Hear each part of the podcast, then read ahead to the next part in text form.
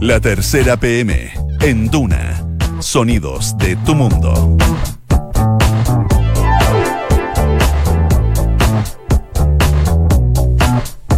Para las 2 de la tarde faltan dos minutos. ¿Cómo les va? Muy buenas tardes, bienvenidos a esta edición de la tercera PM acá en Duna por la 89.7, una jornada que, usted lo sabrá, lo habrá escuchado, ha sido bien dinámica, bien movida en materia de anuncios que ha hecho el presidente de la República, Sebastián eh, Piñera, el cambio de gabinete, el más profundo del, del último tiempo, que remueve varias cosas y deja varias preguntas abiertas de cómo va a funcionar este, este gabinete, desde el punto de vista económico como también desde el punto de vista político, por lo que lo que hace en concreto, en resumen, el mandatario es eh, remover a todo ese equipo político, a pesar de que queda ahí Gonzalo Blumen como ministro del Interior, pero eh, abandona la vocera de gobierno y también quien estaba mm, encargado del Ministerio de Interior y Seguridad Pública, como era Andrés Chadwick, que había participado también del primer eh, gabinete del presidente Piñera en su primer gobierno. Varias cosas que analizar a esta hora. Hay todavía muchas reacciones afuera del Palacio de Gobierno, del Palacio de la Moneda, de los eh, mismos ministros que asumen estas nuevas labor y también de quienes dejan la labor, como por ejemplo eh, el propio Juan Andrés Fonten, que deja la cartera de, de Economía y todavía muchas, eh, muchas conclusiones que hay que ir sacando a raíz de eh, quién gana, quién pierde desde los partidos de Chile Vamos y por cierto también cómo se va a parar este nuevo gabinete tomando en cuenta el gran, gran desafío que significa para este gobierno sacar adelante una serie de reformas, sacar adelante una serie de políticas que tienen que ver eh, con dar respuesta, por cierto, a la situación eh, que ha ocurrido en los últimos días en nuestro país. Una demanda ciudadana, un estallido ciudadano que, por cierto, remeció y remeció a tal punto que hoy día lo que sabemos es este nuevo cambio de gabinete del eh, presidente Piñera. Es el tercer ajuste ministerial del mandatario que se produce, como decíamos, tras semanas difíciles de eh, el presidente en, sus dos administraciones. Eh, él mismo había calificado el sábado recién pasado que esta semana era, era dura y también eh, aleccionadora. Eh, Se sacaban muchas eh, conclusiones y había que mirar hacia adelante y tratar de sacar adelante la situación que estaba enfrentando a este gobierno. En lo concreto, de acuerdo a todos los datos que se han ido entregando, son ocho los cambios que se producen u ocho modificaciones que se producen en el gabinete del presidente Sebastián Piñera. En Interior asume Gonzalo Blumel, Felipe Ward va a hacerse cargo de la mm, Secretaría General de la Presidencia, él va a tener que ser el encargado de lidiar, de negociar con el Parlamento, es el puente entre el Ejecutivo y el Legislativo, la labor que tiene que llevar adelante Felipe Ward. Y cierra el Comité Político Carla Rubilar, que estaba en la Intendencia Metropolitana y que se transforma en la vocera de gobierno a partir de este momento. En Hacienda deja Felipe Larraín y asume Ignacio Briones. En el Ministerio de Economía, lo dicho, Juan Andrés Fonten sale de esa cartera y da paso a Lucas Palacios. María José Saldívar eh, va a asumir el Ministerio del Trabajo eh, en desmedro de Nicolás Monkever y Julio Samit asume en Bienes Nacionales, que era la cartera que tenía justamente Felipe Ward. Y en el caso de Cecilia Pérez sale de la vocería para trasladarse hasta el Ministerio del, eh, del Deporte. Eh, bueno, son, son los cambios que ha hecho el presidente de la República, Sebastián Piñera, y como decíamos, son varias las preguntas que hacerse eh, respecto a cómo se va a llevar adelante este nuevo, este nuevo gabinete, cómo va a trabajar y si podrá dar respuesta por, los, por lo pronto a, a la demanda ciudadana que hemos visto en los últimos días. Juan Andrés Quesada, editor de La Tercera, está junto a nosotros para, para ir comentando y sacando algunas lecciones. Juan Andrés, ¿cómo te va? Buenas tardes. Bien, muchas gracias. Eh, o informaciones que, que hasta en el primer minuto se manejaban, se, se había mucho rumor respecto a quién iba a subir eh, y quién no. Eh, pero quiero partir preguntarte, Juan Andrés, si, eh, así como hoy día la tercera titulan cambio profundo de, este gabinete, eh, es tan profundo, eh, es un golpe bien de timón respecto a los cambios, más allá de, lo, de, de los cambios que hay y que yo estaba dando a conocer. Pero ¿será suficiente este gabinete o este cambio de gabinete como para llevar adelante lo que se plantea el gobierno de Piñera? Sí, yo creo que es un cambio profundo porque saca al jefe del equipo político y al jefe del equipo económico. Hacienda e Interior, que son Mm. como lo- las dos pilares de- del gabinete. Entonces, desde ese punto de vista, es un cambio profundo. Son ocho, ocho carteras también. Y mm, yo creo que era lo que, lo que se esperaba un poco. Menos que eso iba a ser iba a ser muy criticado. Sí, es cierto. Eh, ahora, siempre nadie queda tan conforme con, lo, con, los cambios de con los cambios de gabinete, sobre todo en la oposición, que ha, emplazado, ha criticado como que eh, es más de lo mismo. Escuchaba hace poco rato también a la diputada Carol Carula ser bastante, bastante vehemente en sus palabras respecto al cambio. No le gustó para nada, al menos a ella, eh, estas modificaciones que se hacen en el Ejecutivo. O sea, eh, yo creo que cambiar al, al ministro de Hacienda era algo que, que estaban pidiendo todos y se hizo. Y la salida de Chadwick durante la crisis fue algo que, muy mucho se pidió. Él fue como el, el emblema, el, eh, tiro al blanco de, de las marchas Chadwick y también se sale. Eh, no sé cuál es el argumento de, la Carol Cariola en el sentido que los otros ministerios ya son más sectoriales. Mm. Entonces, también eh, eh, cambia todo el equipo político salvo Blumel. Y siempre se ha comentado que Blumel ha tenido una buena relación con la, con la centroizquierda.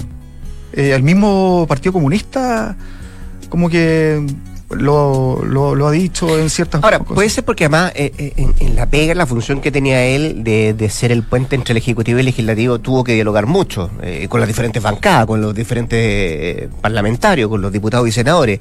y él tiene eso, tiene de, de, abierto una apertura al diálogo constantemente. Sí. Bueno, él es el gran sobreviviente del, comité político. y el famoso Apoquindo 3000. También, además, sí. El, si bien la, la Sila Pérez... De Avanza Chile, ¿no?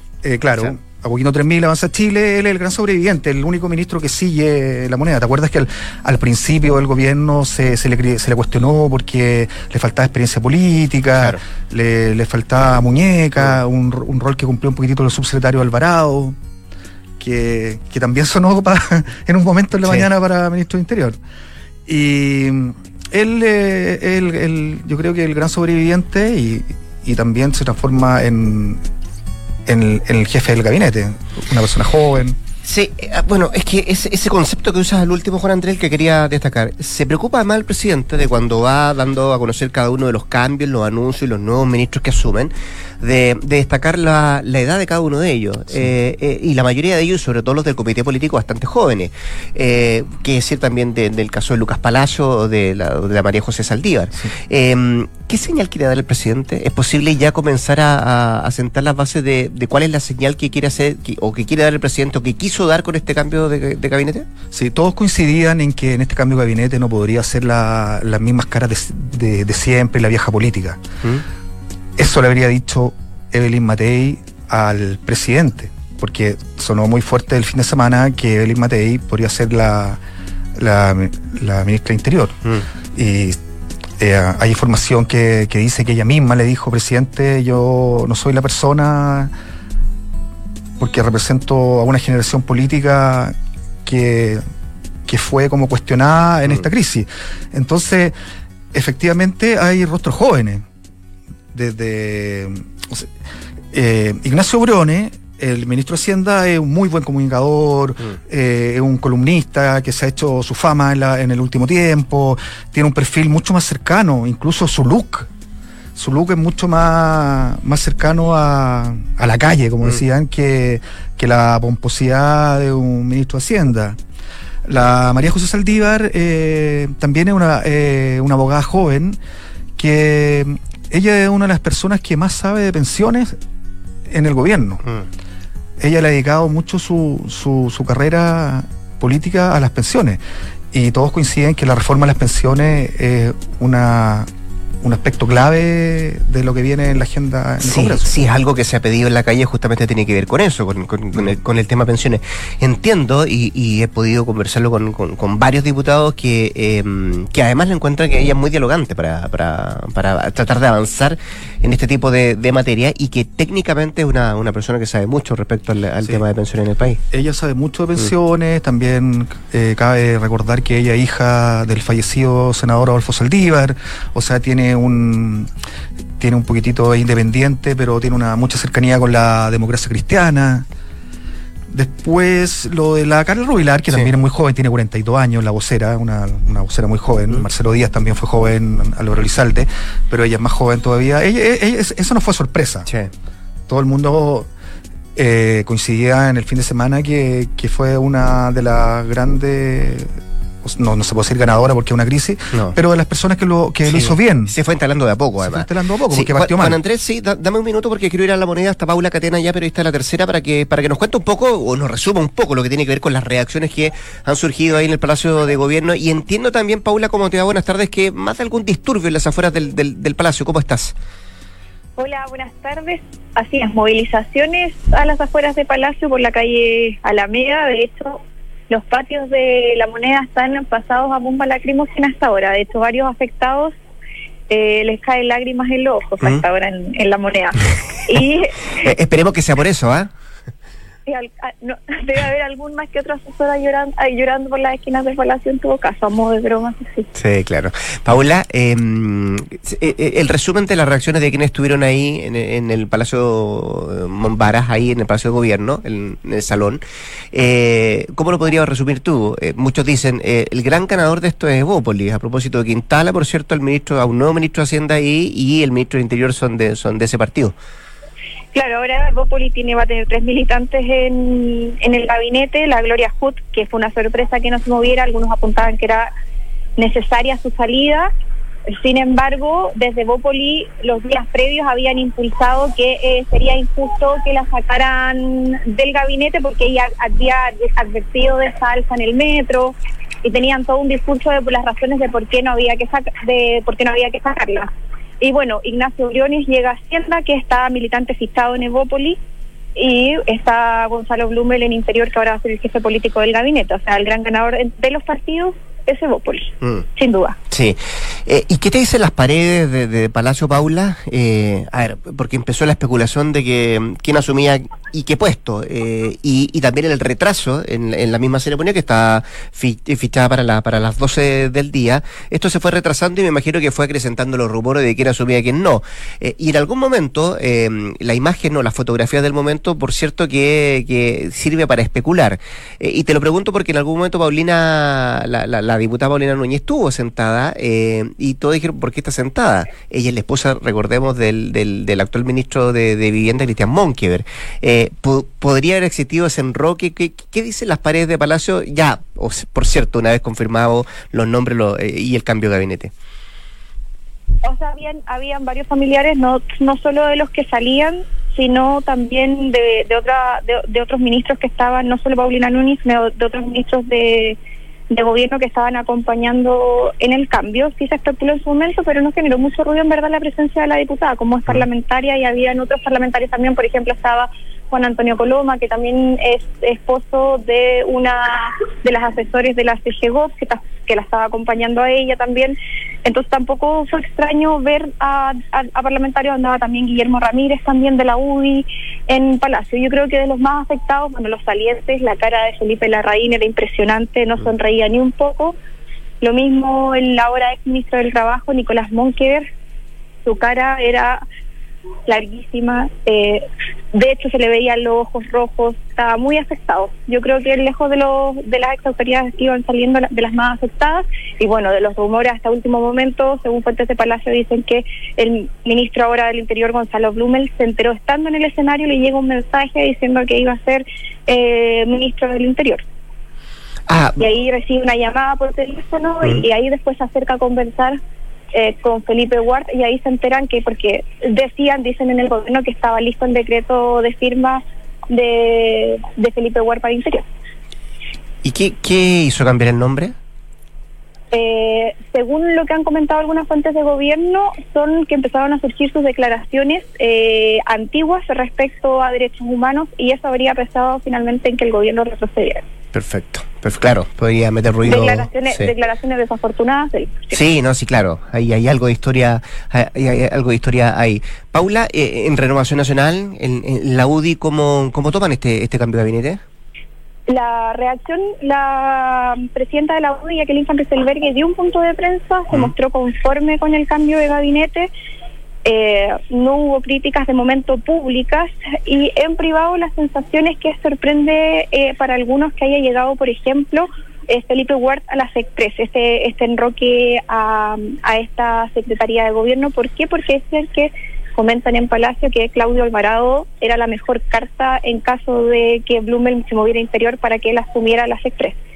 Por su experiencia política, porque ya había sido subsecretario en el primer gobierno del presidente Sebastián Piñera, tuvo una muy buena performance en lo que fue la acusación constitucional en contra de Marcela Cubillos, en gestionar con la oposición y hacer tratativas para eh, hacer bajar los, los votos, para que no estuvieran los votos, para que avanzara el nivel al Senado. Entonces dicen que él estaba mucho más preparado para asumir las tres. Y, y, en el caso de, de, de Mario Deportes, presidente de Renovación Nacional, eh, o sea, él pierde el comité político a Cecilia Pérez. Eh, se suma a Carla Rubilar, pero sabido es que ella no es militante, Reina, a pesar de que militó en algún momento en el partido. Claro, no es militante de RN, pero es la carta que es la carta que RN estaba impulsando para que estuviera en el comité político, según lo que dicen desde la colectividad, fue la carta que el mismo partido impulsó para que estuviera en la vocería y era prácticamente inminente eh, según lo que se transmitió el fin de semana, que ella llegara finalmente a la Secretaría General de Gobierno.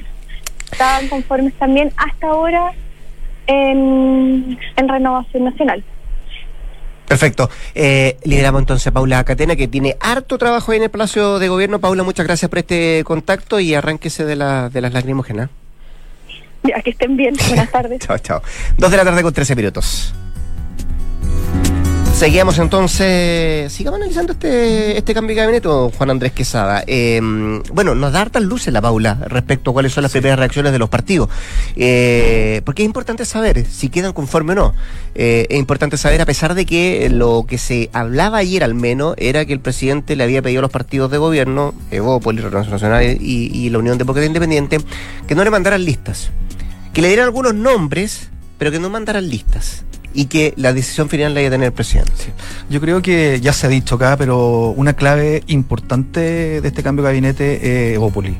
Porque Evópoli, durante la crisis de la última semana, el estallido, eh, jugó un rol eh, de la línea más. Eh, más suave de, empatizar, de, se ha sabido que la propia ministra Gloria Hutt no era partidaria del alza del metro.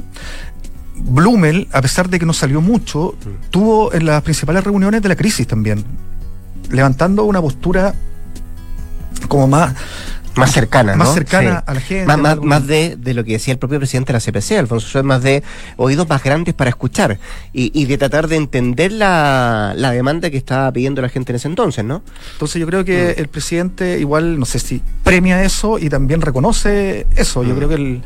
Y si alguien quizás podría estar como molesto, eh, la UDI pierde el Ministerio del Interior.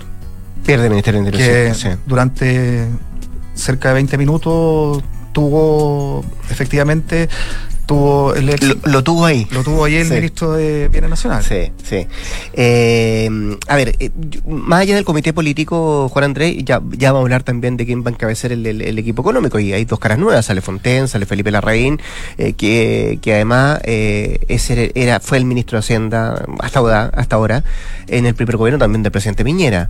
él se, se repite al igual que que se repitió, por cierto, y asuma y asume un hombre que, que tú me decías, claro, me, me lo trataste de definir a Ignacio Briones eh, como muy cercano, como un tipo bien, bien cercano a la calle, eh, y otros, y otros pensaban, de, hecho leí hace poco rato fue Chain, el presidente de la democracia cristiana, que decía, bueno, ojalá no sea tan dogmático eh, Briones. Eh, ¿Qué nos dice este nuevo equipo económico? un equipo económico más demasiado joven, dicen muchos se necesita la experiencia para, para asumir esos cargos, la tendrán ellos. es un desafío importante, ¿no? Tanto para, para Briones como para, para Palacio.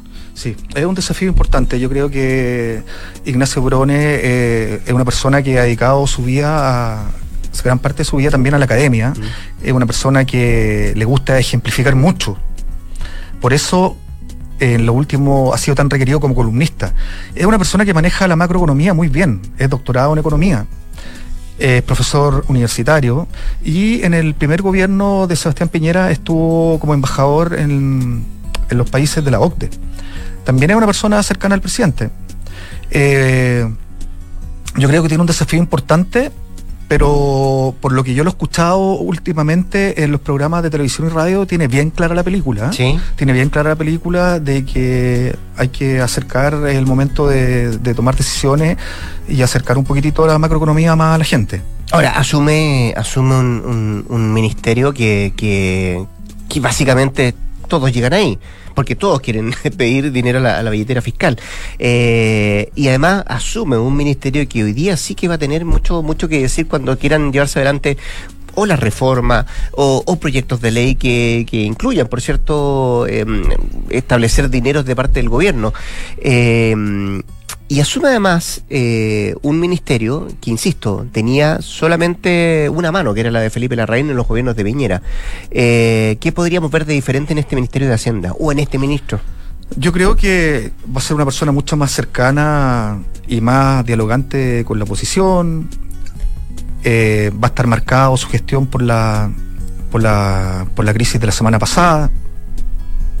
Al mismo tiempo, él es una persona, a pesar de que es de, de una línea de Ópoli, ¿Mm? eh, también es una persona bien dura en términos de su idea económicas también. Ya, o sea, es una persona que no que, que tampoco va, va a ceder más allá de, de lo que esté de lo que de lo que se pueda en términos de, de macroeconomía y de, y de gasto. Juan Andrés, em, se está transformando el Ministerio de Economía en un ministerio bien, bien extraño o, o- o complejo. Eh, en lo que va de gobierno, tres ministros. José Ramón Valente, Juan Andrés Fonten y ahora Lucas Palacio. Sí. eh, en un momento eh, trascendió que, que el ministro de Hacienda, que Mm. Briones iba a ser ministro de Economía y que Roxana Costa iba a ser la ministra de Hacienda, la primera ministra de Hacienda mujer. Sí. Pero finalmente eh, Briones se quedó con Hacienda. Y Lucas Palacio es una persona que. Que no sé cómo decirlo, pero fue mejor subsecretario que quizás que los dos ministros anteriores. En los momentos difíciles, en obras públicas me Ya, refiero. perfecto. Sí, pues él estaba en ese cargo. Sí, Sí. En obras públicas, eh, Fontaine, el primer año de gobierno, eh, era- tenía po- muy poca exposición Mm. mediática, no le gustaban las pautas. Y, y Lucas Palacio fue el que salió a la calle, que, que en el momento de dar la cara a los Bueno, fue de hecho, él. hasta hace poco el viernes estuvo en las carreteras tratando de conversar y dialogar con, lo- con las federaciones de, de- de camioneros, ¿no? Sí, por eso eh, es una persona que, que- que para muchos él se merecía ser ministro. También fue subsecretario durante el gobierno de Piñera 1, Sí. de Obras Públicas. Y Y tiene llegada con el presidente también. tiene llegada con el presidente, es una persona muy buen comunicador, es una Mm. afable y también eh, tiene ese ese look más, o sea, perfil más cercano a, a la gente, que es lo que, que es una característica que se está que todos coincidían que había que había que tenerlo. En- entiendo que además es de los de los de los que trabaja muy bien en equipo, eh, Lucas Palacio, eh, y se junta constantemente con, con los otros subsecretarios, como para, para sacar adelante proyectos, como que siempre hay diálogo, eh, y él entiendo que, que, que encabeza ese WhatsApp donde se juntan los subsecretarios al menos una vez a- al, al mes, dicen, para, para, para acercar posiciones, para conversar, para dialogar, para ver por dónde van los caminos. Eh, eso eso entiendo de, de, de Lucas Palacio. Es una persona bien bien querida por, por, su, por sus pares. Eh, Juan Andrés, lo decía la Paula hace poco rato, eh, se quedó Gloria Hood. ¿Qué pesó para que se mantuviera la actual ministra? Yo creo ¿De que una característica que se ha comentado harto de Piñera es que él valora la lealtad. Y acá hay dos ejemplos de eso. Eh, Cecilia Pérez eh, se le pagó su lealtad yéndose al Ministerio de Deportes, Mm. que ella siempre quiso. Y que había estado además en el primer gobierno, ¿no? Y ella siempre, ella siempre quiso ser ministra, de- o sea, siempre le ha gustado Mm. el tema del deporte, tiene un tremendo desafío que, que son los Juegos Panamericanos en un tiempo más. Y, y yo creo que toda ella la daban por fuera del gabinete. Pero el presidente valora la lealtad y le dice, usted es ministra de deporte. Ahora, hay que sacrificar a alguien.